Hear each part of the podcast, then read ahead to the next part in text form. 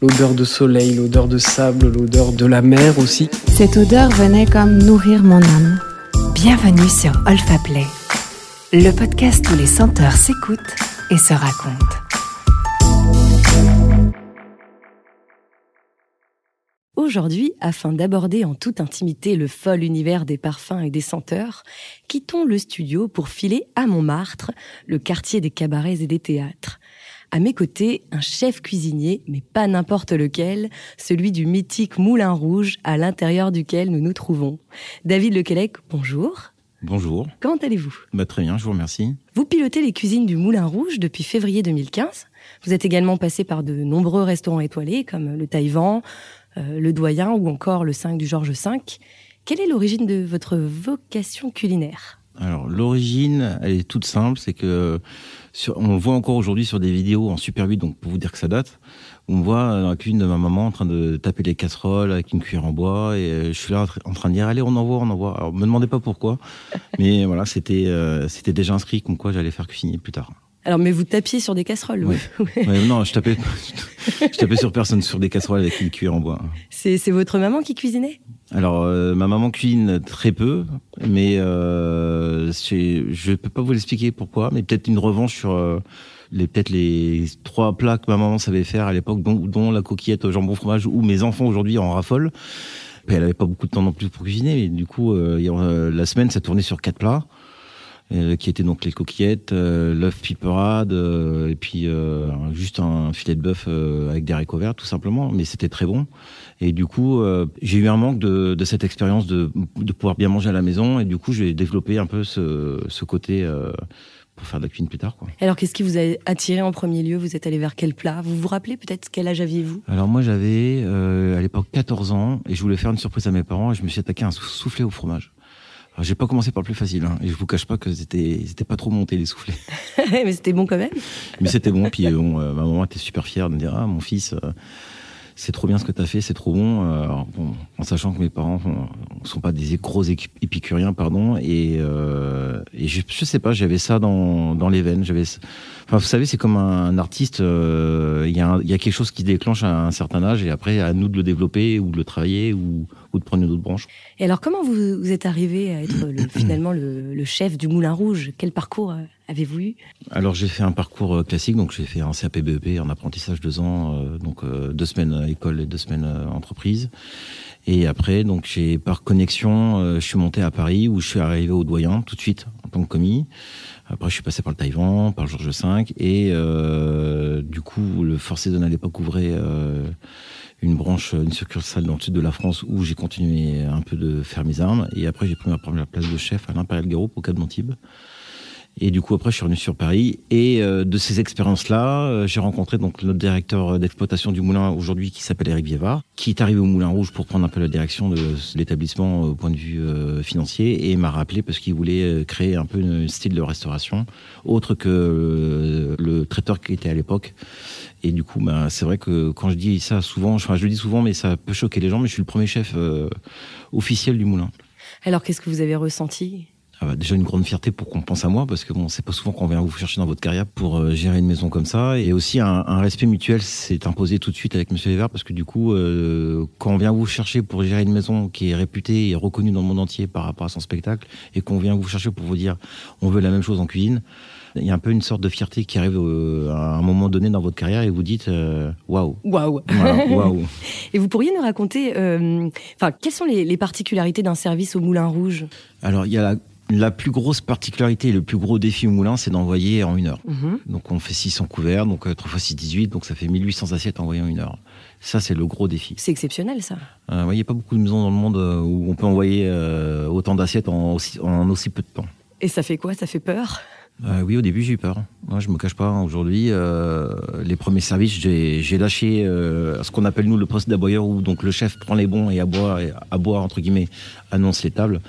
Et la première semaine, euh, je pouvais pas le faire. Ça va super vite. Et du coup, après, je me suis dit, je suis pas plus bête qu'un autre. J'ai pris du recul, j'ai chopé euh, un sous-chef à l'époque qui est encore euh, aujourd'hui avec moi. Il m'a dit, explique-moi, parce que moi, je travaille dans un endroit où, où je peux pas comprendre pourquoi ça ça marche pas. Ça, ça m'a énervé un petit peu. Et du coup, euh, bah après, ça s'est très bien passé. Et puis, résultat des courses, au bout de 4 ans, je suis encore là. Et au niveau de la cuisine, même quand il faut envoyer comme ça en une heure, servir 600 Alors, l'avantage que j'ai eu, c'est que je suis arrivé donc le 12 février. 2015, mais j'ai mis ma carte en place le 1er avril, c'est pas une blague. Et du coup, ça m'a permis de voir un peu comment était dirigée un peu euh, l'organisation, euh, les mises en place, euh, le service surtout, parce que vous pouvez pas, enfin, je défie n'importe qui aujourd'hui, d'arriver la veille et faire le service le lendemain, c'est impossible. C'est, on peut pas le faire. Comme je dis souvent, il faut, comme je dis souvent ici à mes équipes, il faut digérer la maison. Il faut la comprendre, il faut comprendre aussi les particularités du service, la rapidité et la demande du client. Et donc du coup, ça m'a permis moi d'établir une carte spécifique au moulin. Donc c'est pas une carte que vous trouvez ailleurs. Où donc il y a cinq menus. Sur chaque menu, il y a un choix d'entrée, de plat, de dessert. Donc potentiellement, quand un client vient aujourd'hui, on ne sait pas ce qu'il va manger. Vous avez vraiment une, ré- une réelle expérience de restauration. Et alors, ce premier menu que vous avez mis en place le 1er avril, qu'est-ce que c'était? Alors, euh, je me suis amusé un peu à reprendre des katakis de thon avec un froufrou de betterave. Donc, le froufrou, c'est ce qu'on trouve sur les, les robes des danseuses. Donc, je voulais faire un petit lien de, entre la cuisine et le spectacle. Du coup, c'était un peu le, le petit clin d'œil de mon arrivée. Quoi. Même la façon dont vous nommez les plats, là, parce que c'était froufrou. C'était quoi ce froufrou de betterave? Alors, froufrou, en fin de compte, c'était euh, des grandes tranches de betterave qui sont coupées très très fines et qu'on insère donc euh, betterave jaune, choja et orange, enfin et pardon et rouge. Et du coup, on les on les on les monte d'une façon où ça fait un peu comme le froufrou des danseuses, quoi. Et alors, une autre petite question, à quoi ressemble une journée type pour vous? Est-ce que euh, vous avez des moments préférés dans cette journée et peut-être euh, vous pourriez essayer de nous la raconter un petit peu en odeur Alors, la journée type du moulin, euh, moi, je suis là à 9h30 le matin, donc euh, j'arrive, je passe en cuisine, je vois déjà un peu les jus qui sont en train d'être lancés, donc on a toute cette, odeur un peu de, de viande rôtie au beurre, euh, parce qu'on fait bien évidemment toutes les fonds, enfin tous les fonds de base et les jus maison. Et euh, il y a toujours cette par- particularité, c'est comme quand vous cuisez un filet de bœuf euh, à la maison avec du beurre, il y a ce côté un peu euh, viande caramélisée, donc il y a toute cette odeur qui se dégage. Après, je passe euh, devant la pâtisserie où j'ai mon chef pâtissier qui prépare des gâteaux au chocolat. Donc ça sent aussi le chocolat. Et puis après, ben, je monte dans mon bureau, je me fais couler un café. Et après, je redescends et puis euh, je donne un coup de main au gars, je fais la mise en place. Et là, il est quelle heure?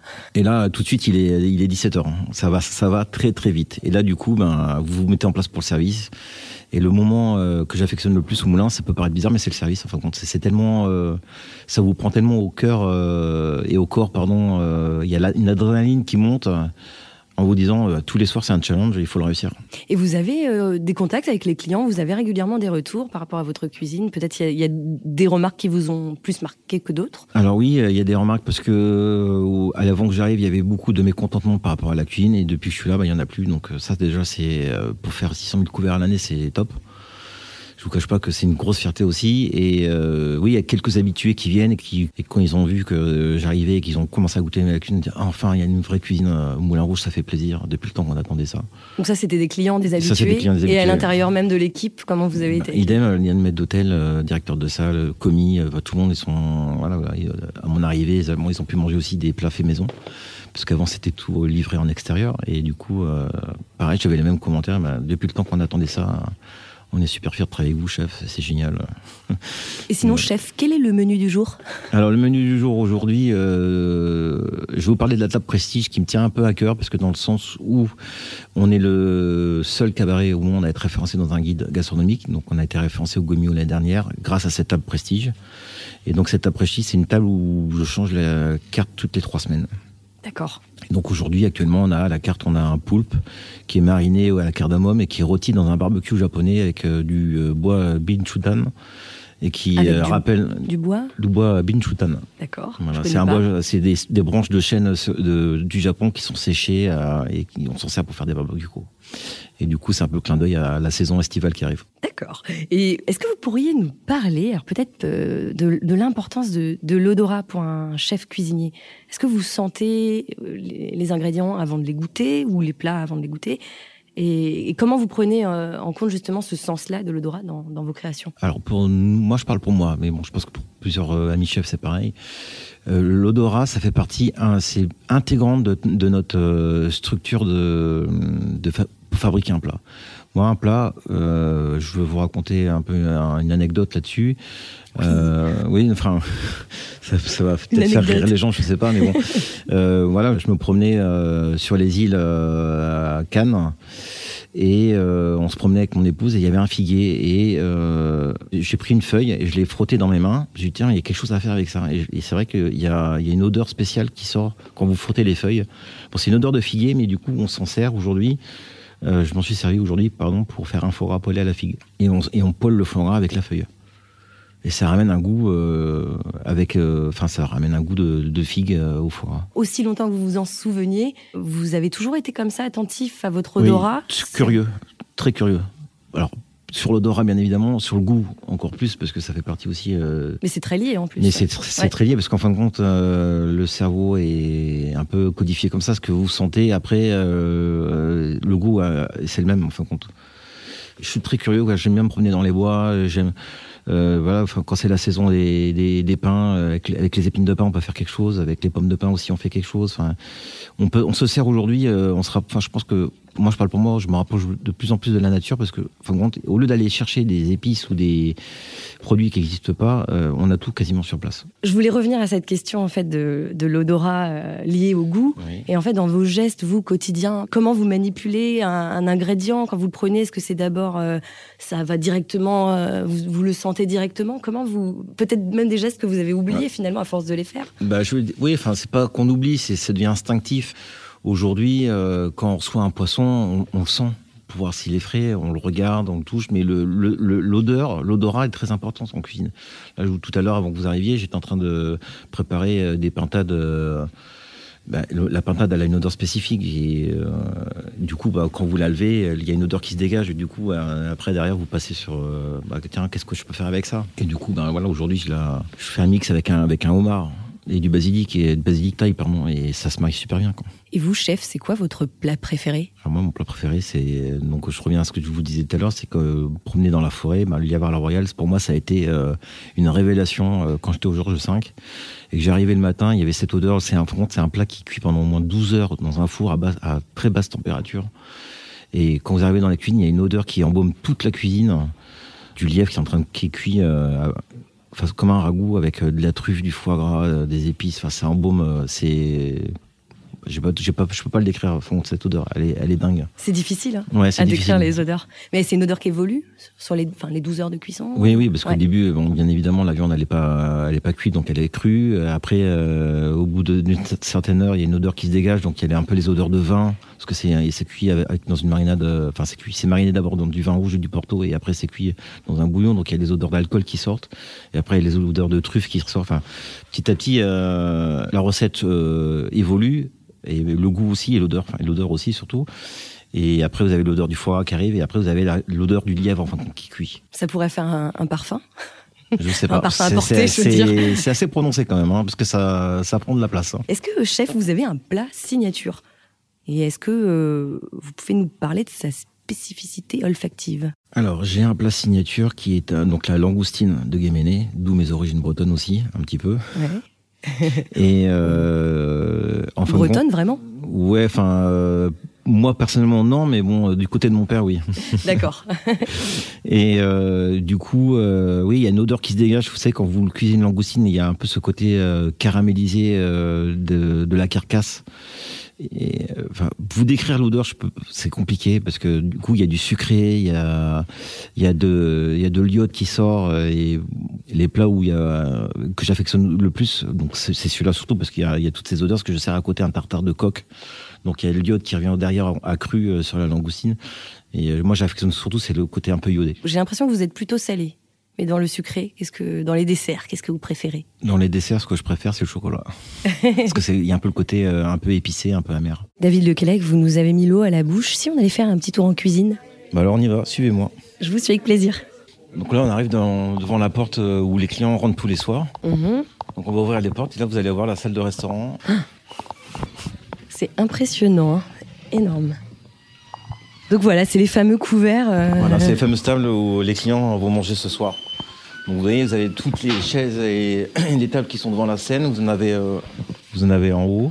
Et là, c'est la table qui est tout au fond derrière. C'est la table prestige. C'est le, un, un- un balcon là, c'est Ah, côté jardin du coup, a- c'est ça Voilà, c'est un balcon où il y a des petites loges pour deux personnes.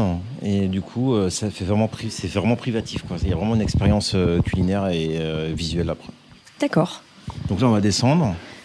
Allons sur la gauche dans la cuisine. Là, on arrive. Attention à pas glisser, il y a des marches. Donc là, voilà, vous avez la machine à café du moulin. le café. Le café, Le café très qui signe important. le matin. Et c'est c'est important aussi parce que du coup, c'est pareil, le café, quand il arrive en table et qu'il est encore tiède, il y a une odeur qui se dégage.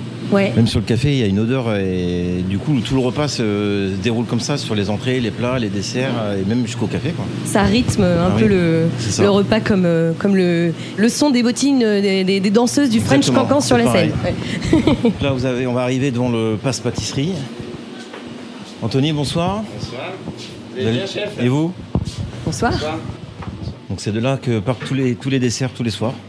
Vous disiez, vous travaillez avec un chef pâtissier, hein, ça un chef pâtissier et six personnes avec lui. C'est lui qui élabore à chaque fois. Voilà, euh, lui il élabore euh, et après moi je goûte et après on y va, on y va pas. Bah voilà, il arrive, Eric, le- notre chef pâtissier. Bonjour. Faites connaissance avec le chef pâtissier. Donc là après, on va arriver, attention à vos têtes. Il fait bien frais dans la cuisine. Ouais. Bah, ah là, faut, on a le- les odeurs de, de la mer. Donc là, vous avez le poste où on, on dresse un peu à l'avance les assiettes, parce que bien évidemment, faire 600 couverts en une heure, euh, c'est très très compliqué. Donc on travaille en, en régénération, donc ça, on dresse les assiettes avec les garnitures et les viandes.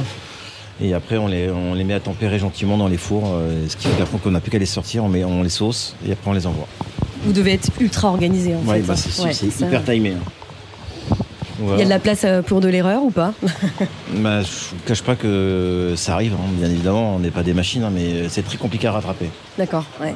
Vous avez une anecdote comme ça euh, Alors non, j'ai pas d'anecdote rapport, Peut-être une fois où vous avez eu euh, peur, mais que finalement par ça s'est rapport bien au passé. service, mais euh, l'anecdote que je que j'ai et qui me tient à cœur, c'est que quand je suis arrivé donc le 12 février et que j'avais pas le droit encore de mettre mes plats à la carte, euh, il y a un client qui qui était pas très bien, il voulait manger juste un riz à l'eau et, une- et un œuf, et on lui avait dit non parce qu'ils avaient pas de riz, ils avaient pas d'œuf. Parce que faut comprendre, il- rien n'était produit sur place à l'époque. Tout arrivait de l'extérieur, où, tout était déjà cuit, il n'y avait plus qu'à adresser.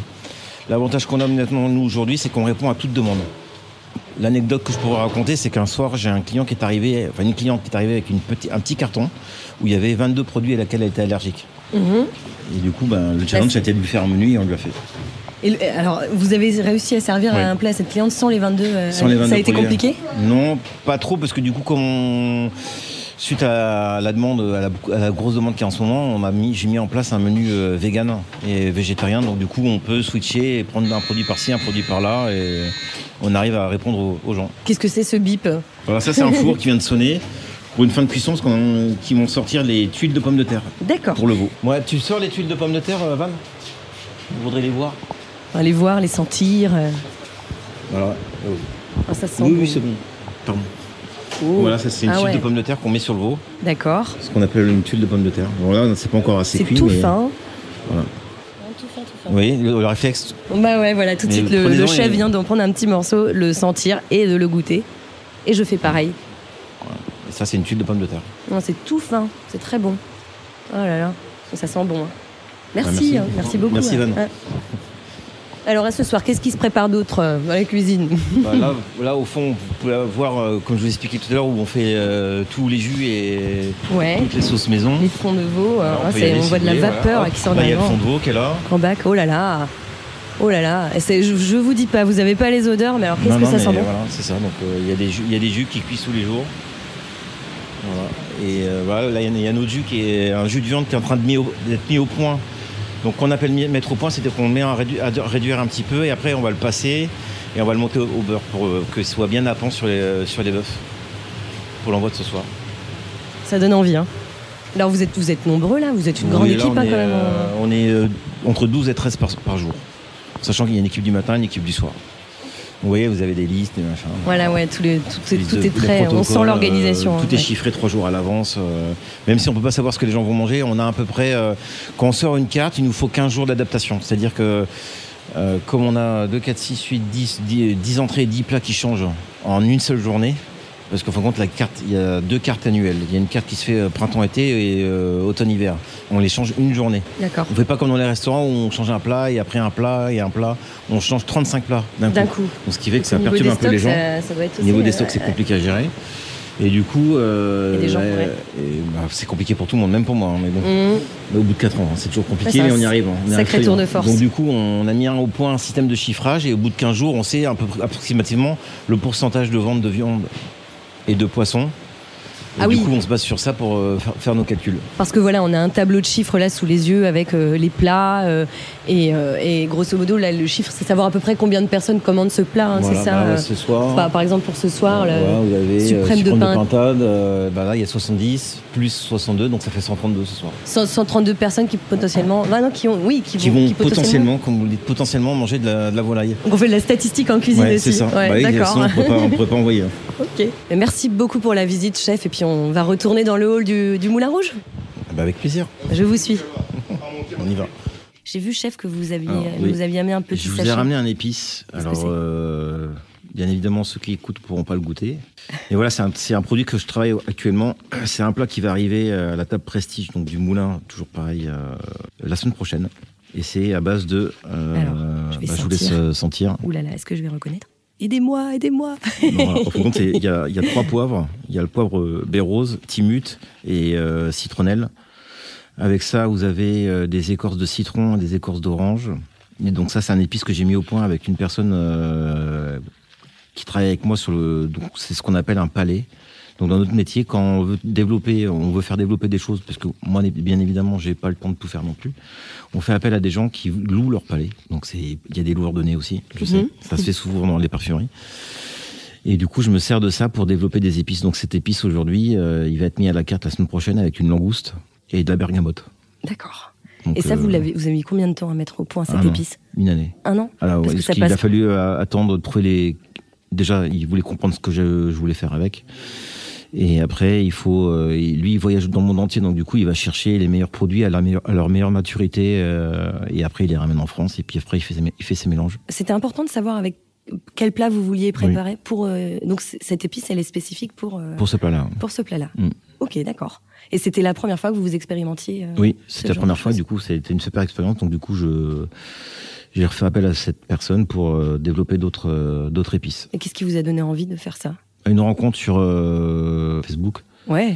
voilà, où moi je, mets, je, mets- je communique vachement, je mets beaucoup mes plats, que mes créations, tout ça. Et du coup, lui, il a mis un plat qu'il faisait, et du coup, de connexion en connexion, on s'est retrouvé à, à- à se suivre et à se dire, bah tiens.